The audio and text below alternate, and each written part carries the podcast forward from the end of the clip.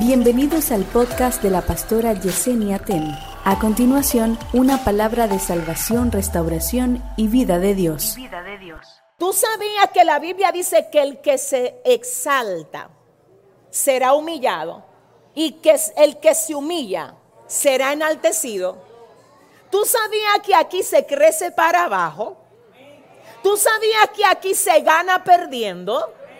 ¿Tú sabías que aquí el mayor es el que sirve?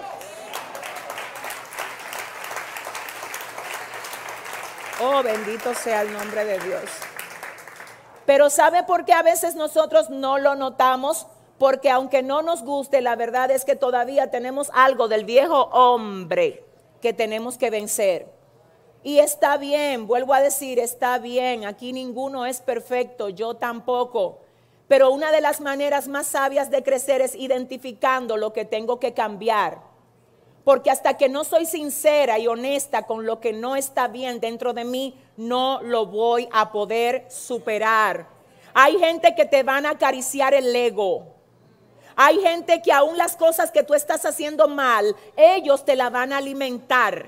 Entre ellos están tus hijos, está tu pareja, están tus mejores amigos. Es raro el que cuando te ve a ti con una actitud rara, en cuanto a tu hermano te diga, ay no, manito, pero no, habla con ella, que cuando viene a ver eso no fue por ti. No, no deje que el enemigo se meta. Mira, Dios quiere hacer algo lindo con ustedes. Pero ahí está el enemigo tratando de sembrar cizaña. Vamos a reprender eso. No, lo que hace es que te dan la razón. Ay, sí, yo lo vi. ¿Tú no viste cómo te miró? Yo también lo oí. Y tú no te diste cuenta lo que dijo, seguro fue por ti. Yo creo que fue por ti. O sea, ¿qué es lo que nosotros estamos alimentando? Quizás nos reímos, pero son cosas serias. O sea, déjame ver, Dios mío, yo siento la presencia del Señor hoy aquí. Oye esto, a veces Dios va a permitir que tú te enteres del malestar que un hermano tiene con otro hermano. ¿Y tú sabes para qué? Para probar tu madurez. O sea que Dios hizo que esa persona te lo contara para ver qué grado de esencia de Cristo tienes tú. Porque déjame solo recordarte que en Mateo capítulo 5 la Biblia dice que bienaventurados los pacificadores, porque ellos serán llamados hijos de Dios. Los pacificadores. Pero hay personas que le gusta echarle leña al fuego, leña al chisme leña a las enemistades y a los malestares. Usted tiene que convertirse en un pacificador. Pacifique. Cuando usted pacifica, el cielo lo señala como hijo de Dios. Entonces el tema de hoy es el plan de Satanás para estancarte. Qué tremendo. Yo lo único que quiero es poner cada cosa en la canasta correcta. No le llames guerra a tu negligencia espiritual. Yo lo único que quiero antes de comenzar esta nueva serie es que tú sepas que hay cosas que no es Satanás que las ha creado, que es tu falta de valentía, de, determinación para tú decir que no espérate, con mi líder el diablo me quiere poner en pleito. ¿Y qué pasó ahí? No, espérate, Satán. Líder, yo siento como que usted no me llama igual que antes, todo bien. Pasó algo, es así que se desarman los líos ay, escúchame, que, que yo he estado muy, muy ocupado, tenía visita, de verdad he estado enfrentando situaciones familiares. Viene el enemigo, eso es que ya te soltó. Ahora es con fulanito, porque por tiempo. Señores, hay una cosa, es el diablo.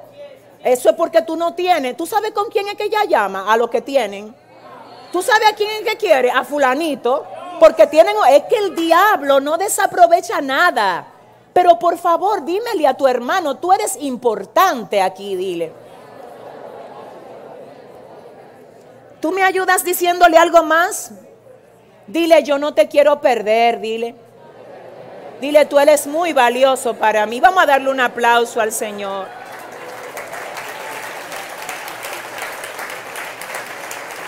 Gloria a Dios. Dios es bueno. Ahora sí, entonces, dicho esto, dicho esto, usted tiene que tener un compromiso a partir de esto De usted, porque usted no tiene que decírmelo a mí, ya Dios sabe todo lo suyo. Su problema no es conmigo, no, no, señores, conmigo no es. Su problema es directamente con el Espíritu de Dios. Porque el Espíritu Santo de Dios mora dentro de ti y sabe a quién tú te le has puesto rebelde en estos días. Y tú tienes hoy que salir con una victoria, pero en la mano de aquí. Y decir, espérate, que el enemigo no me va a robar mi gente. No me va a robar mi gente. Ay, ay, ay, ay. Ahora escuche, cuando usted vaya a llamar a esa persona, o cuando usted vaya a hacer esa llamada de reconciliación, vaya con un espíritu humilde, porque es con usted que Dios está tratando aquí. Y puede que si el enemigo de verdad está invirtiendo para separarte de esa persona, tú le veas con una actitud media rara, acuérdate que es espiritual, reprende. Ora antes de llamarlo, ora antes de sentarte con él. Pero yo siento que hay gente que va a recuperar a otros que el enemigo te quiso quitar del lado porque representan una bendición para ti. ¿Alguien dice amén?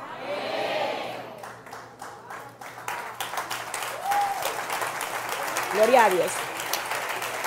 Gloria a Dios. Ahora sí, vamos entonces a ver lo que es guerra real. Entremos a ver lo que es guerra real. Miren, yo quisiera que ustedes por favor abran sus Biblias en el libro de Éxodo capítulo 1, desde el verso 9 al verso 11. Éxodo 1, desde el 9 hasta el 11. Les adelanto que ya hemos visto anteriormente parte de esto y hoy lo vamos a ver en una dirección distinta.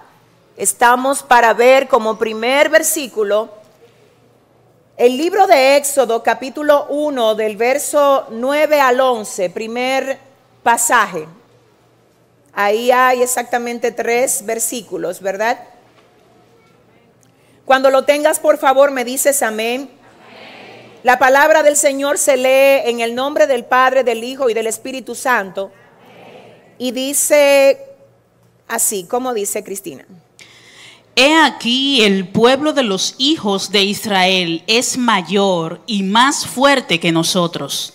Ahora pues, seamos sabios para con él, para que no se multiplique y acontezca que viniendo a guerra, él también se una a nuestros enemigos y pelee. Y pelee contra nosotros y se vaya de la tierra. Entonces pusieron sobre ellos comisarios de tributos que los molestasen con sus cargas y edificaron para Faraón las ciudades de, almacenaje, Pitón y Ramesés. Muy bien. Vamos a verlo ahora por parte. Usted tiene su Biblia abierta, ¿verdad? El que no está en pantalla el texto. La gente de las redes, si puede hoy, por favor, abrir su Biblia, les invito a que lo haga. Si usted tiene un resaltador ahí en su casa, búsquelo, busque una libreta. Dios va a hablar con ustedes también. Libro de Éxodo 1, 9 al 11 dice, he aquí, ¿quién habló? Primero vamos a ver, ¿quién fue que habló ahí? Habló el faraón.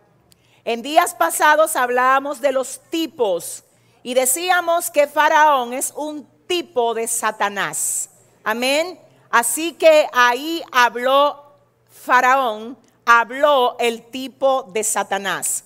Y el tipo de Satanás, Faraón, dice, he aquí el pueblo de los hijos de Israel es mayor y más fuerte que nosotros. Ahora pues, seamos sabios para con él, para que no se multiplique. ¿Cuál era el propósito? Tú sabes lo que el enemigo Tú sabes lo que el enemigo no quiere que pase contigo, que tú te multipliques. Vuelvo a decirte, el verso 10 dice, ahora pues seamos sabios para con él. Es decir, que toda sabiduría no es buena. Hay sabiduría, óigame, que se ejerce para cosas incorrectas. A eso también la Biblia le llama sagacidad.